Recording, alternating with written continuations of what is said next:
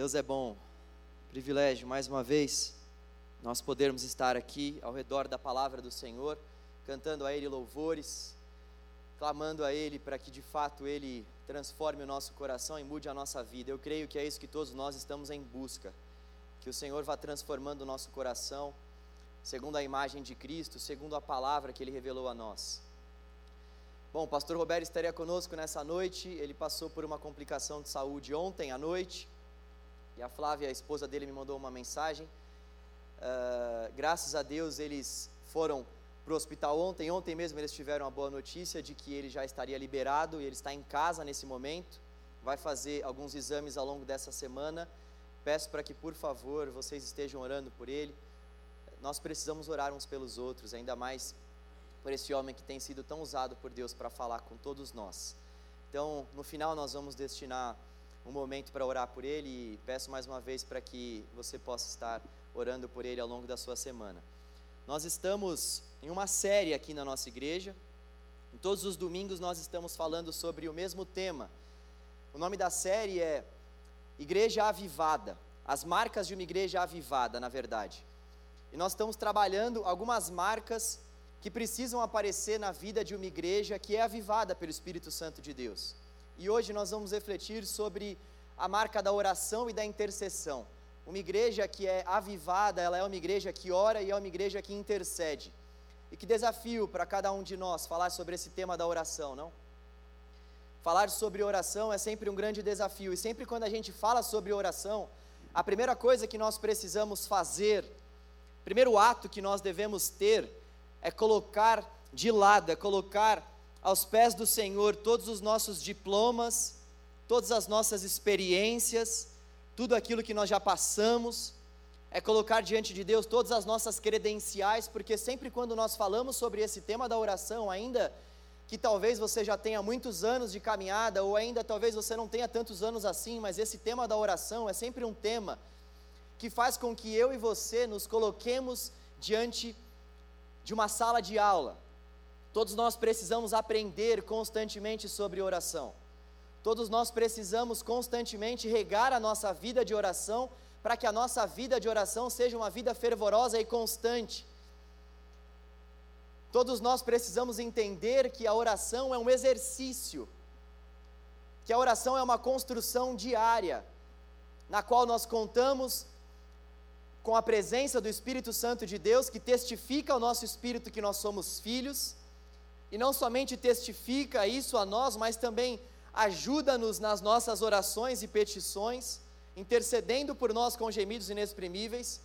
Mas a grande verdade é que nós precisamos nos colocar nesse lugar de alunos, de aprendizes, nesse lugar de homens e mulheres de Deus que sabem que constantemente precisam ouvir, precisam crescer, precisam amadurecer ainda mais nessa área. E é um desafio para nós também, porque quando a gente começa a entender melhor o mundo em que nós vivemos, e quando a gente entende, sobretudo, a construção do pensamento moderno, ou melhor, a construção do pensamento antigo até chegarmos no pensamento moderno, nós vemos que as filosofias desse mundo, muitas vezes, vão nos empurrar, nos impulsionar para que nós não venhamos acreditar no poder da oração. A gente vê, por exemplo, que do século V até o século XV, mais ou menos, o mundo foi marcado pela Idade Média. E a Idade Média tinha como marca principal a influência da igreja. A era medieval, nós tínhamos a igreja realmente dominando as ações. Nós tínhamos a igreja sendo detentora de grande parte do poder das nações. E nós vemos que depois da Idade Média, chegou o Iluminismo, a era da razão. As pessoas estavam tão saturadas com a era da liderança da igreja, a igreja não estava sendo em grande parte sal e luz para esse mundo. E as pessoas elas não acreditavam mais no poder sobrenatural. A era do iluminismo, a era da razão, ela descartou de todas as formas, tudo aquilo que nós não poderíamos explicar de uma forma racional. Então, se eu não posso explicar de uma forma racional, logo, Eu não vou crer nisso que está sendo pregado ou dito. Essa era uma das principais marcas dessa era. E a nossa sociedade, até os dias de hoje, bebe muito dessa era. Essa era que descarta todo e qualquer tipo de poder sobrenatural. Essa era que descarta todo e qualquer tipo de comunicação com um ser que é sobrenatural, que nós não podemos ver. E nós vemos que depois outros movimentos vieram e hoje em dia nós estamos vivendo a pós-modernidade que vai reforçar o fato de que verdades absolutas não existem, porque afinal de contas cada um tem a sua própria verdade e deve crer na sua própria verdade. E logo, se existem várias verdades, uma única verdade, ela é relativa, ela não deve ser passível de crença, porque existem muitas verdades. Então, nós vivemos nessa era das muitas verdades e nós continuamos a viver nessa era que descarta todo e qualquer tipo de poder sobrenatural. Olha só que desafio para nós falarmos sobre oração nos nossos tempos. E existia um homem na palavra de Deus que venceu esse desafio de entender que a oração é essa comunicação com o invisível. A oração, entre muitas definições, pode ser taxada como essa comunicação com o invisível. O nosso Deus, ele é invisível, mas a palavra vai nos dizer que ele é real. Mas quando nós nos comunicamos com Ele, verdade é que nós não estamos vendo Ele literalmente, nós podemos senti-lo, nós podemos, à luz das Escrituras, ter a certeza que Ele está nos ouvindo. Nós somos marcados por essa presença manifesta dele através do Espírito, como nós cantamos, e esse Espírito vive em nós, o próprio Deus vive em nós, mas para nós, a oração continua sendo esse desafio de nós acreditarmos no invisível. E aí que entra a fé. A fé é justamente esse caminho que nos ensina a orarmos, clamarmos, suplicarmos a alguém que nós não estamos vendo, mas que nós temos a certeza que existe.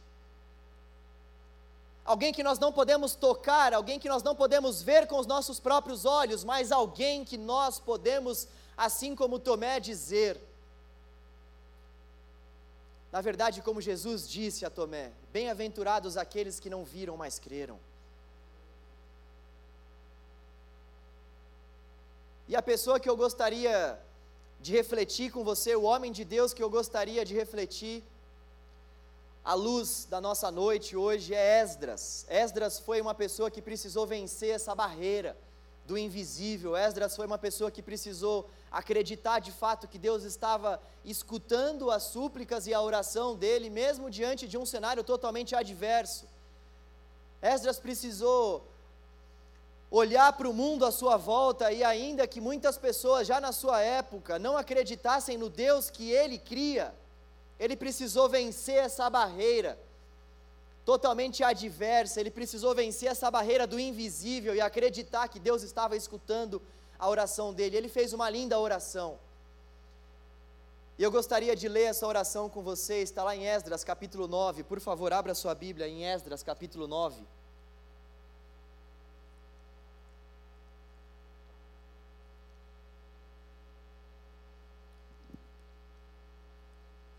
Esdras capítulo 9. Antes de nós lermos, é importante a gente entender um pouco do contexto do que estava acontecendo antes dessa oração de Esdras.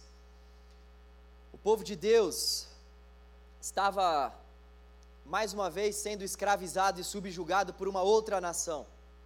Nós vemos lá atrás que o povo de Deus acabou se dividindo em Reino do Sul, Reino do Norte nós vemos que ambos foram para cativeiros diferentes. E nós vemos que o Reino do Sul, tanto o Reino do Sul quanto o Reino do Norte, foram passando por subjugamentos diferentes ao longo da história. Nações diferentes foram subjugando o povo de Deus. E nós vemos que nesse momento da história, o povo de Deus estava sendo subjugado pelos persas e quem estava no comando da Pérsia era o rei Ciro. A nação de Deus já havia passado pelo subjugamento dos babilônios, e agora eles estavam sob a escravidão de um outro povo.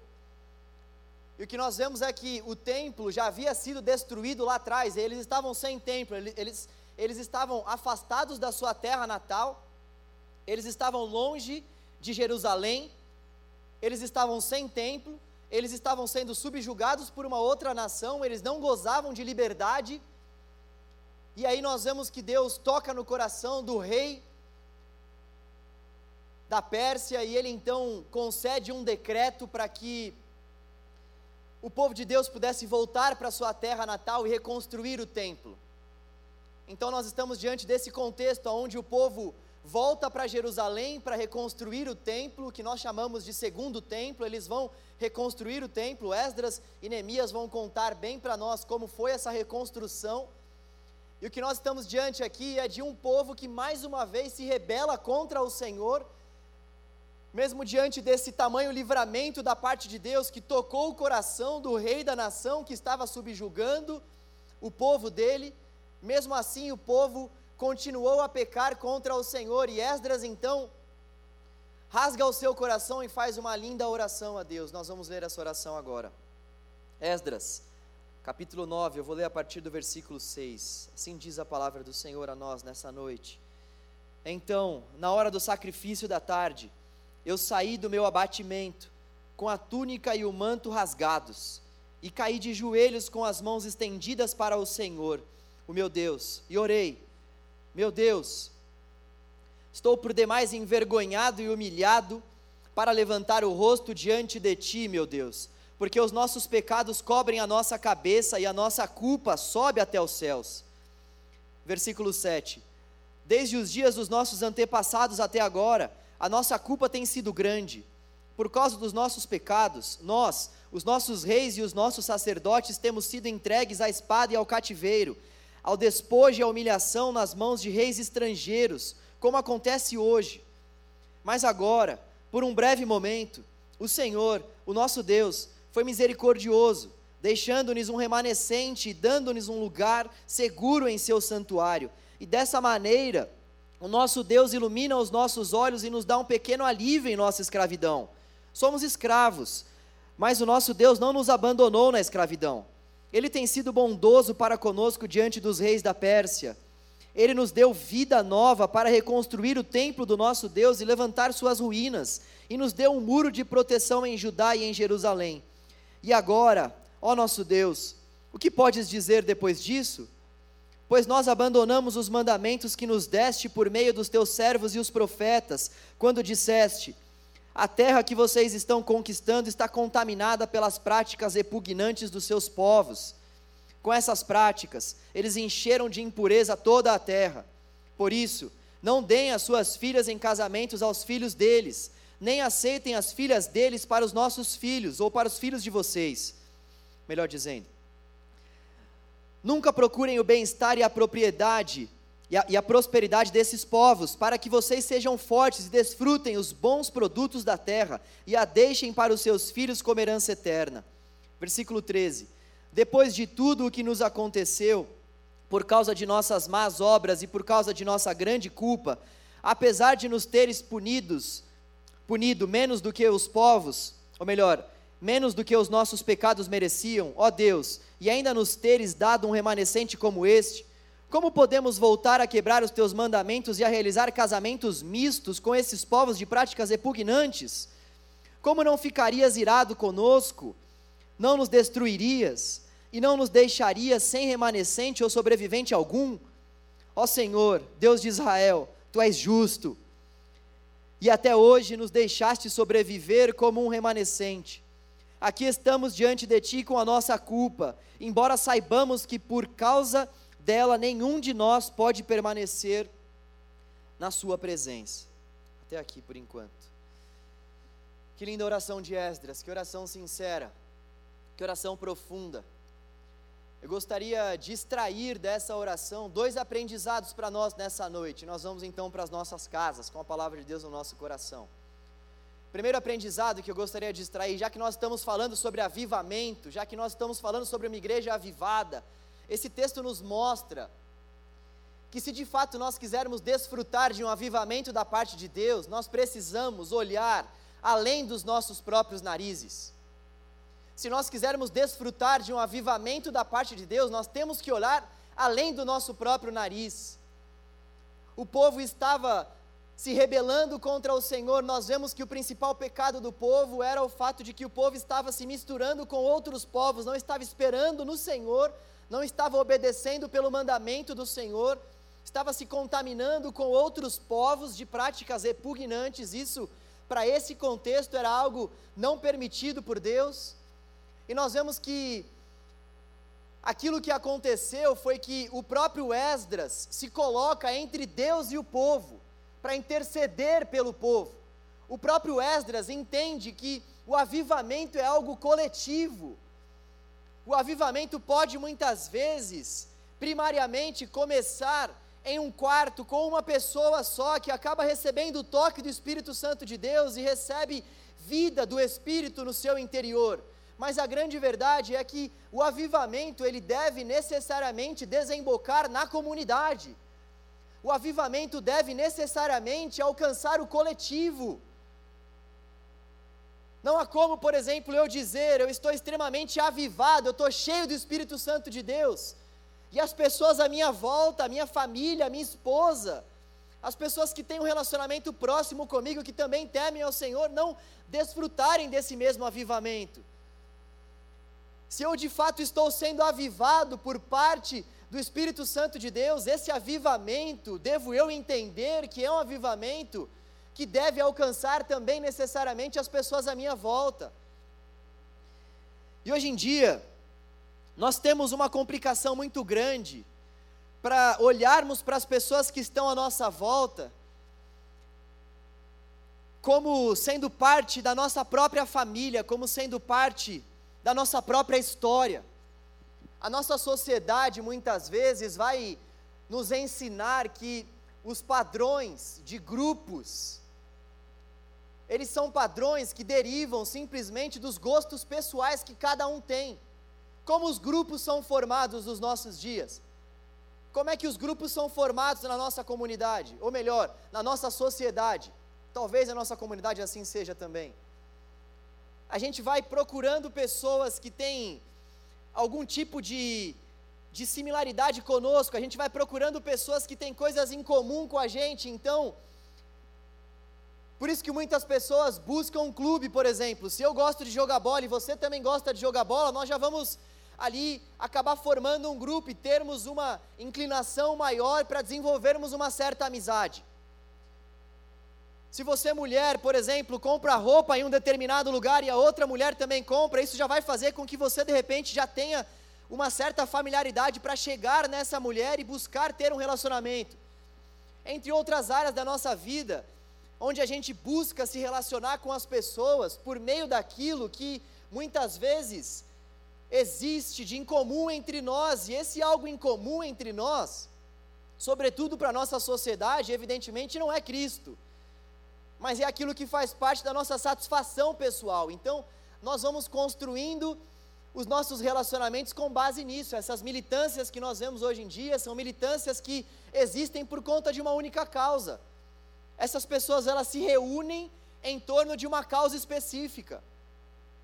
E elas então se identificam por conta justamente dessa causa específica, por conta desse gosto específico, por conta desse alvo específico. E assim a nossa sociedade vai sendo construída. E eu disse no começo que talvez isso aconteça conosco na igreja, porque esse é um desafio para nós na igreja, não usarmos esse tipo de argumento e esse tipo de estilo de vida aqui dentro da nossa comunidade, da comunidade de Jesus. E é um desafio porque muitas vezes a gente olha para as pessoas à nossa volta e a gente acaba trazendo esses ensinamentos da nossa sociedade aí fora para dentro da igreja. E a gente acaba se relacionando somente com aquelas pessoas que têm coisas em comum conosco, e essas coisas em comum muitas vezes não é o Senhor Jesus, não são as coisas pertinentes à palavra do Senhor. E assim a gente vai construindo a nossa comunidade, os nossos cultos, as nossas células. Assim a gente vai construindo os nossos ministérios, buscando somente nos atrair com aquilo que é comum a nós, buscando os nossos semelhantes, buscando aquelas pessoas que de repente frequentam os mesmos restaurantes, vão nos mesmos lugares, colocam os filhos nas mesmas escolas, e a gente vai caminhando, sem perceber que na verdade nós não estamos conseguindo nos relacionarmos única e exclusivamente por conta do nosso Pai, Cristo a gente vai construindo os nossos relacionamentos na comunidade, muitas vezes nós não damos conta que nós não conseguimos chamar o Pai de nosso, somente de meu. O Pai é meu, não é nosso. E se nós quisermos desfrutar de um avivamento da parte de Deus, nós precisamos parar de uma vez por todas, de chamar o Pai unicamente de meu e começar a chamá-lo de nosso. Porque o que aconteceu na cruz do Calvário foi que Jesus, ele trouxe para si povos de todas as tribos, línguas, raças, nação.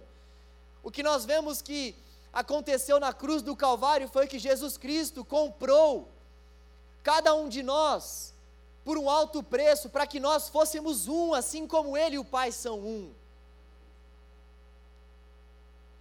Por isso, se a gente quiser desfrutar da vida que o Espírito Santo de Deus tem para derramar nos nossos corações, nós precisamos começar a olhar para as pessoas que estão à nossa volta como parte da nossa família. Eu não digo isso como algo que é extremamente fácil e que eu falo para vocês aqui de um púlpito mais alto, como se eu já tivesse conseguido fazer isso. Esse é um desafio, meus irmãos e minhas irmãs. É um desafio constante, é um desafio diário, nós olharmos para as pessoas que estão à nossa volta e a gente, de repente, cheio de problema, a gente com tanta angústia no nosso coração, desejar ouvir as pessoas que estão à nossa volta, a gente desejar escutar um pouco mais a história das pessoas que estão à nossa volta e, de repente, sermos instrumentos de Deus para falarmos com essas pessoas, a gente vencer muitas barreiras como nós temos que vencer numa comunidade como a nossa, como isso é difícil. Não é fácil, exige que eu e você venhamos sair da nossa zona de conforto, exige que eu e você venhamos olhar além do nosso próprio nariz, exige que nós venhamos enxergar para a comunidade de Jesus como essa comunidade que pertence a Ele, como essa comunidade que foi alvo desse amor dele, como essa comunidade que precisa dos dons e talentos que Ele concedeu a cada um de nós para que possa ser abençoada mutuamente, para que possa ser servida mutuamente. O propósito de Deus para o povo dele é um propósito maravilhoso. Cristo, quando morreu por nós na cruz, derramou dons sobre a igreja. E por isso que não existe vida cristã fora da comunidade, porque se nós quisermos viver a caminhada com Cristo, nós precisamos encontrá-lo na comunidade, porque é na comunidade que ele derrama os seus dons e talentos.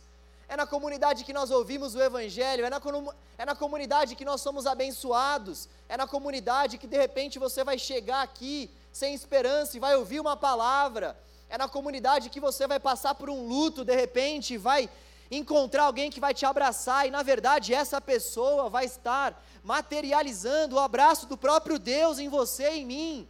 É na comunidade que a gente vai encontrando com Cristo. É na comunidade que a gente vai contemplando a face do Senhor nos nossos próprios rostos.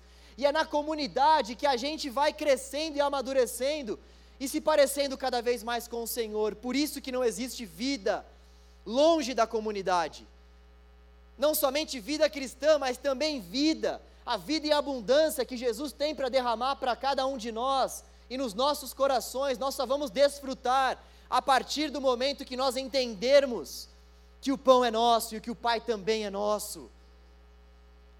Então, as necessidades das pessoas que estão à minha volta devem ser também as minhas necessidades.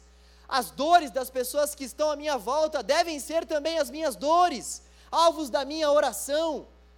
Não dá para constantemente, domingo após domingo, sábado após sábado, culto após culto, nós nos reunirmos aqui como se a gente não se conhecesse, como se nós fôssemos meros desconhecidos. Houve um bom louvor, houve uma palavra mais ou menos. Quando o pastor Roberto está aqui, é uma palavra top. E sai daqui, vaza para as nossas casas e vai embora, como se, na verdade, nós não servíssemos a esse Deus que nós chamamos de Pai, como se a gente não tivesse encontrado com quem faz parte da nossa própria família. Esse não é o propósito de Jesus para a minha vida e para a sua vida. Esdras intercedeu pelos pecados do povo, e o que é interessantíssimo nesse texto é que Esdras não cometeu o pecado que o povo havia cometido. Esdras se compadeceu do pecado do povo, sendo que ele próprio não havia cometido o pecado que o povo havia cometido. Olha só que demonstração de amor. Olha só que homem que realmente entendeu o princípio da vida comunitária. Ele tomou para si aquele pecado como se aquele pecado fosse o pecado dele próprio ele se colocou diante de Deus e o povo para suplicar para que Deus perdoasse o povo, sendo que ele próprio poderia ter tido uma outra, uma outra atitude diante de Deus.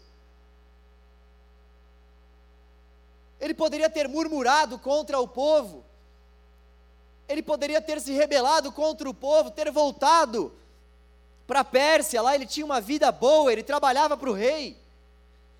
Ele poderia ter pedido para Deus fuzilar todo mundo. Deus, se, esse povo não tem jeito, mata todo mundo à espada. Ele poderia ter demonstrado uma insatisfação profunda e ter se rebelado contra todos aqueles que faziam parte daquelas práticas repugnantes, mas ele entendeu que aquele povo era o próprio povo dele ele entendeu que aquelas pessoas eram pessoas da própria família dele, ele tomou as dores daquelas pessoas, ainda que ele não tivesse cometido aqueles pecados. Muitas vezes, eu e você vamos passar por momentos extremamente desafiadores ao longo da nossa vida em comunidade. Talvez você esteja aqui, você veio de uma outra igreja, porque você talvez tenha tido um relacionamento lá que não te agradou, talvez você tenha saído da sua antiga igreja extremamente chateado ou chateada por conta das coisas que aconteceram lá. Eu, particularmente, vim de uma igreja onde muitas brigas aconteceram. E a nossa tendência, a nossa inclinação, é não mais acreditar que as pessoas, talvez dessa nova comunidade que nós estamos, elas não vão fazer aquilo que as pessoas da antiga comunidade nos fizeram. A gente vai endurecendo o nosso coração ao longo da nossa caminhada. Na medida em que a gente vai se deparando com esse tipo de situação, a grande verdade é que o nosso coração vai se fechando. E a gente não vai mais tendo aquele mesmo desejo de servir a igreja, a gente não vai mais tendo aquele mesmo desejo de se relacionar com as pessoas, a gente já olha uns para os outros assim com o um olhar um pouco turvo, sabe? Com o um olhar um pouco deturpado, a gente já vai muitas vezes colocando na nossa mente uma série de pressupostos e uma série de preconceitos, de conceitos prévios, sem que a gente possa conhecer uns aos outros. E muitas vezes, quando a gente vai para uma nova comunidade, Deus, Ele vai permitir com que a gente passe por situações muito parecidas. Isso às vezes bagunça a nossa cabeça. Poxa vida, Senhor, eu acabei de sair de uma comunidade onde eu passei por brigas, onde eu passei por contendas, e o Senhor me mostrou essa comunidade para eu vir aqui, para eu congregar nesse lugar, para eu estar aqui com os meus irmãos e irmãs, e novamente eu estou passando por isso. Ah, não, agora é, é para é eu ser um desigrejado mesmo agora é para eu ficar realmente só cultuando online e não vir mais para a igreja. Pessoal do online, eu amo vocês, tá? Não estou falando especificamente. Às vezes não dá para vir, né? Me consertar com eles. Mas a grande verdade é que a gente muitas vezes busca não ter relacionamento uns com os outros dentro da igreja por conta de certas feridas, talvez também por conta de uma má compreensão sobre a fé. A gente acha que a gente tem só que receber, receber e não entende que no reino de Deus aquele que recebe, na verdade, é o que dá, mas fato é que esse tipo de constrangimento, que muitos aqui talvez já passaram, não foi causado pelo Senhor. E esse tipo de constrangimento, na verdade, foi um constrangimento que o próprio Cristo precisou passar com a sua com a sua pequena igreja, com seus discípulos. Nós vemos que nos momentos mais agonizantes de sua vida, sobretudo quando Jesus estava orando no Getsemane, Jesus chama aqueles três mais próximos, pensando que poderia contar com eles. E ele disse: Fiquem aí e orem. Eu estou profundamente angustiado. Imagina Jesus dizendo isso para você: Ora por mim, eu estou angustiado. E aí você vai lá e dorme. Olha só que decepção que ele teve com esses três. Depois, quando nós avançamos na igreja de Atos, muitas pessoas vão dizer que a igreja de Atos era uma igreja perfeita. Não sei se você já ouviu isso. Eu já ouvi, nossa, como é difícil a gente voltar a ser como aquela igreja de Atos, que era uma igreja perfeita. Perfeita? Você pega Atos 1, uma maravilha. Jesus fala que ele vai ser elevado aos céus e pede para os seus discípulos esperarem, porque eles vão ser revestidos de poder para que então eles pudessem ser testemunhas em Jerusalém, Samaria e até os confins da terra. Em Atos 2, essa promessa de Atos 1 se cumpre, eles recebem o Espírito Santo de Deus. Atos 3 e 4, nós vemos que eles já estão passando por dificuldades, decepções. Pedro e João curam um mendigo aleijado à beira do templo e eles são colocados em uma prisão, são açoitados. Nós vemos que Atos 5 tem o primeiro grande engano da igreja.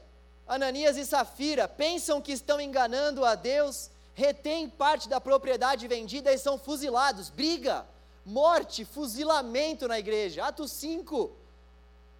Atos 2, Espírito Santo derramando um manto puro. Atos 5, morte na igreja. Atos 6, os diáconos conhecem bem esse texto, os diáconos são instituídos na igreja do Senhor, e o que nós vemos aqui, as viúvas helênicas estão discutindo com as viúvas gregas sobre a obtenção de alimentos, e os apóstolos decidem então estabelecer pessoas simplesmente para que elas pudessem tomar conta dessa parte, para que eles pudessem se concentrar no ministério da palavra e no ministério da oração. Atos 5, briga, fuzilamento, morte. Atos 6, briga.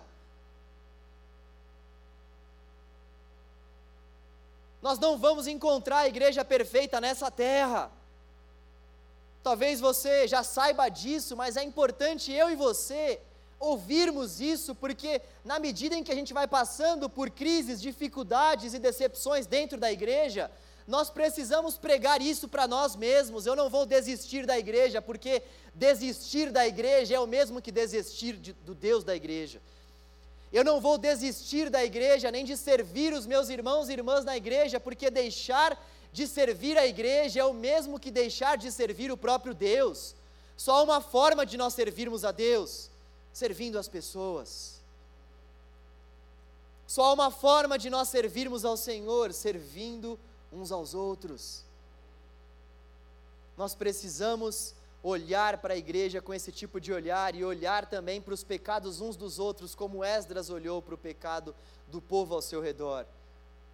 Se você está vendo pessoas à sua volta cometendo uma série de pecados, vivendo enganos, antes de apontar o dedo para essas pessoas e desejar se afastar delas, o que eu e você precisamos fazer é interceder nos colocarmos entre essas pessoas e Deus, intercedermos por elas, intercedermos pelas pessoas à nossa volta, acreditarmos de fato que Deus nos ouve, deixarmos de lado essa crença pós-moderna, essa crença derivada do iluminismo que o sobrenatural não existe, não é passível de aceitação, de confiança, e nos lançarmos na presença do Senhor na certeza de que Ele está ouvindo a nossa súplica nos lançarmos nos braços do nosso Pai, intercedendo uns pelos outros e por nós próprios, e termos a certeza de que o Senhor é fiel e justo, tanto para nos perdoar quanto para nos ouvir. Ele está com seus ouvidos atentos a nós, nós precisamos clamar uns pelos outros. Em segundo lugar, o que nós podemos extrair desse texto é que O avivamento começa na restauração do altar. O avivamento começa na restauração do nosso coração. O altar no Antigo Testamento simboliza a presença de Deus. O altar simboliza o culto. O altar simboliza a vida do povo. O altar vai simbolizar esse relacionamento que o povo deveria ter com Deus. Tanto é que Esdras, antes de construir o templo, antes do povo construir o templo, que nós vemos lá em Esdras 3, antes deles iniciarem a construção do templo, o que eles fazem? Eles vão buscar a restauração do altar. Porque o templo sem o altar não é nada. O templo sem o altar é um lugar qualquer. Essa igreja é meramente um local. Essa igreja passa a ser templo de Deus quando eu e você estamos aqui, clamando pela presença dEle. Se daqui uns anos uma outra empresa alugar esse mesmo local, isso aqui vai ser um outro local e não uma igreja.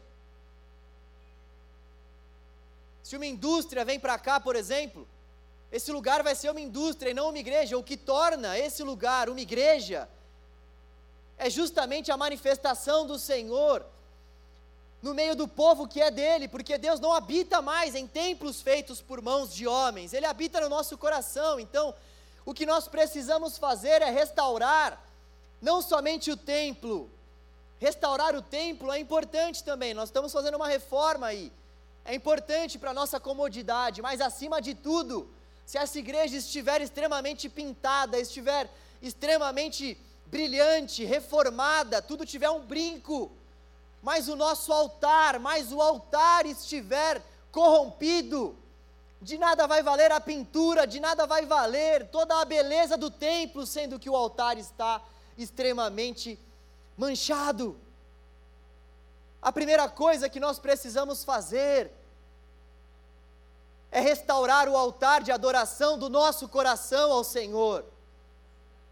A primeira coisa que nós precisamos fazer é entrar no nosso quarto e clamar a esse Deus que nos ouve, que nos vê em secreto, e clamarmos a esse Deus para que Ele restaure o nosso coração, para que Ele mude o nosso coração, para que Ele, somente Ele, venha com o toque do Espírito Santo que já mora em nós e faça as mudanças que são necessárias para que eu e você possamos, de uma vez por todas, ouvir a voz do Senhor e despertar o nosso coração para aquilo que Ele deseja fazer em nosso interior. Esdras correu para a restauração do altar porque ele entendia que de fato todas as coisas procedem do nosso coração, do altar. Sabe, muitas vezes nós temos caminhado com o Senhor temos nos preocupado muito mais com aquilo que as pessoas podem ver, nós temos nos preocupado muito mais com o exterior do que com o nosso próprio coração, afinal de contas, é muito mais fácil transformar o que está do lado de fora do que ouvir a voz de Deus, confessar ao Senhor os nossos pecados, para alcançarmos uma transformação naquilo que está do lado de dentro. É muito mais cômodo a nós trocar de roupa do que de fato lavar a alma. É muito mais fácil para nós trocar de igreja do que de fato olhar para os nossos próprios pecados e buscar conserto diante de Deus. É muito mais fácil construir um templo novo a Deus do que buscar uma restauração para o nosso coração, porque buscar restauração para o coração demanda esforço, buscar restauração para o nosso coração demanda um mergulho dentro de si, e esse mergulho dentro de si exige de nós sinceridade, exige com que eu e você venhamos colocar não somente as nossas credenciais, os nossos diplomas de lado, mas com que eu e você tenhamos um coração sincero diante de Deus. Com que eu e você venhamos não somente nos preocupar com o templo, mas, sobretudo, em rasgar o nosso coração ao Senhor. Porque afinal de contas não há avivamento sem confissão de pecados e sem rasgar de coração diante de Deus. Não há como nós desfrutarmos da vida que o Espírito tem para nos dar, se nós não antes desfrutarmos da morte que esse próprio Espírito quer que eu e você venhamos viver.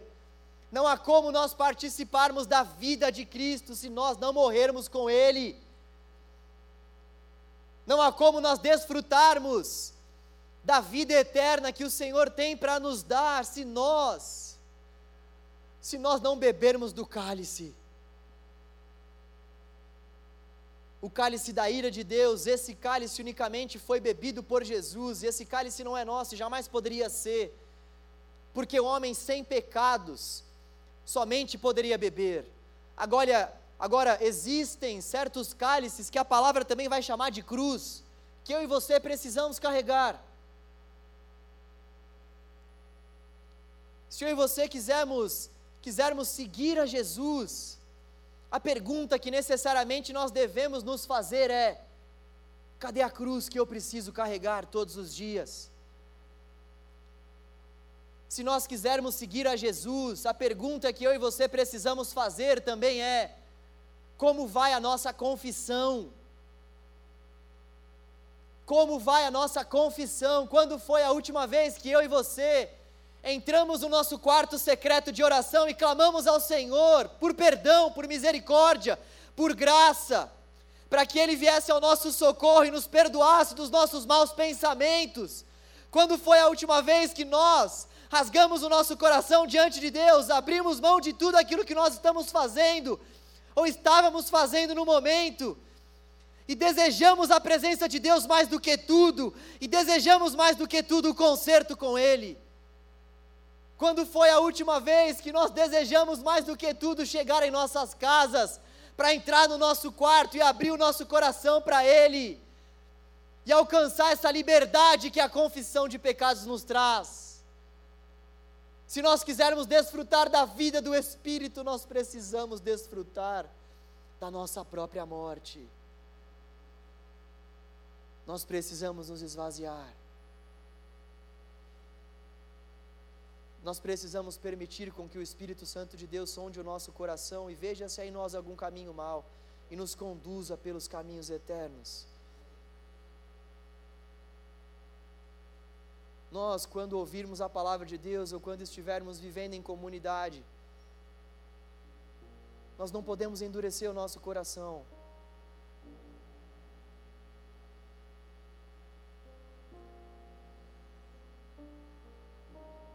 Nós precisamos desejar esse conserto com Deus diariamente. A palavra de Deus diz que todo aquele que não tem pecado é mentiroso. Eu e você temos muito o que consertar diante de Deus todos os dias. E a principal marca de um seguidor de Jesus é justamente essa luta diária contra os seus próprios pecados.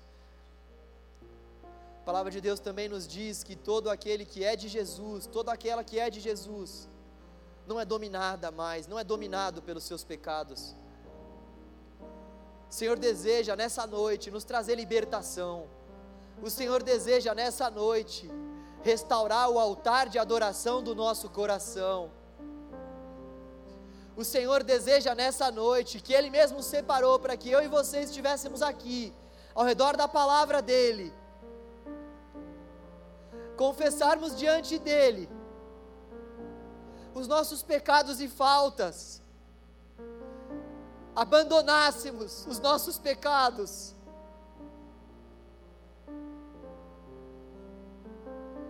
entregássemos a Ele o nosso coração de uma vez por todas. Chega de viver no raso, chega de viver como se nós tivéssemos muitos pecados colocados dentro de uma gaveta que a gente não abre, são intocáveis, já viraram intocáveis, porque nós não abrimos mais o nosso coração ao Senhor. Chega, chega, Senhor, chega, Deus. Nós queremos desfrutar do Seu perdão, Senhor. Venha sobre nós. Somente o Senhor tem poder para tocar nos nossos corações e nos conduzir ao arrependimento. Homem nenhum pode fazer isso. Pregador nenhum tem poder de tocar em corações. Tu és poderoso para isso, Deus. E nós contamos com a tua ajuda. Nós contamos com o teu toque, Deus. Nós contamos com a tua mão sobre a tua igreja, porque tu és o maior interessado em ter uma igreja limpa, uma igreja lavada, santificada. Oh Deus, nós estamos clamando algo que é da tua vontade, por isso, nós temos a certeza que o Senhor está aqui nos ouvindo. Restaura o nosso coração, Senhor.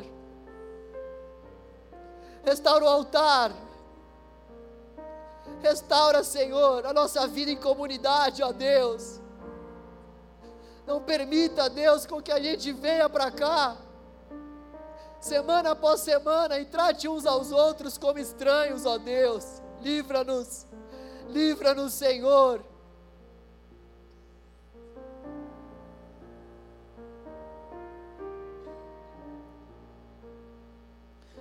Livra-nos disso, Deus. Nós confessamos ao Senhor os nossos pecados, Deus.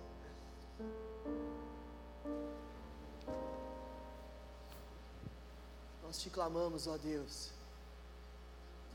Nós precisamos de Ti, Deus. Venho a Ti confessar.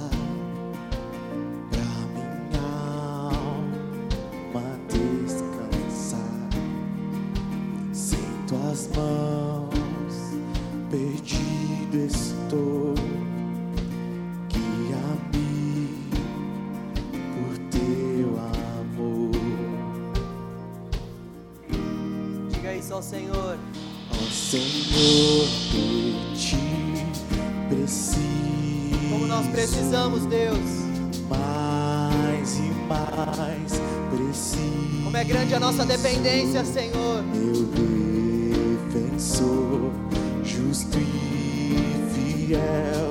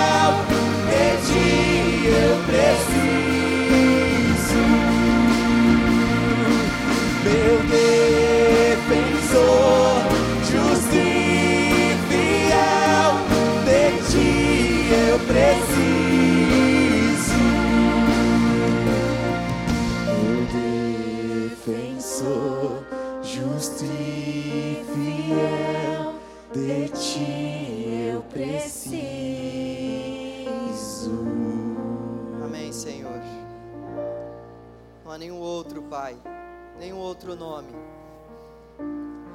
que mereça a nossa total dependência, adoração.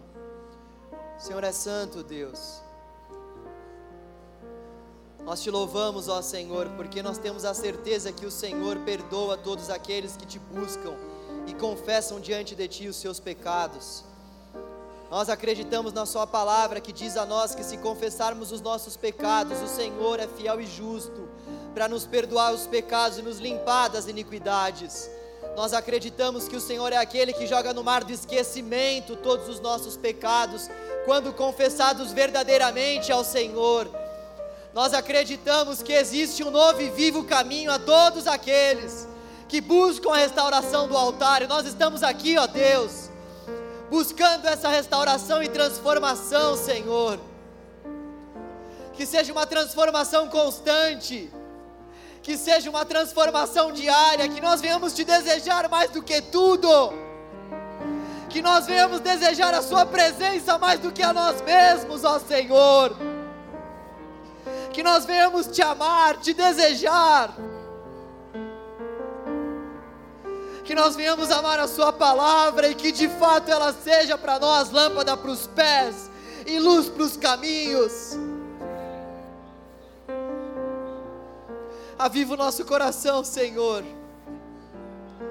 Aviva a nossa igreja, Deus. Renova o nosso amor uns pelos outros, Senhor. Renova, Senhor, o nosso desejo por sermos um com o outro Renova, Deus, a nossa compreensão sobre aquilo que é a igreja.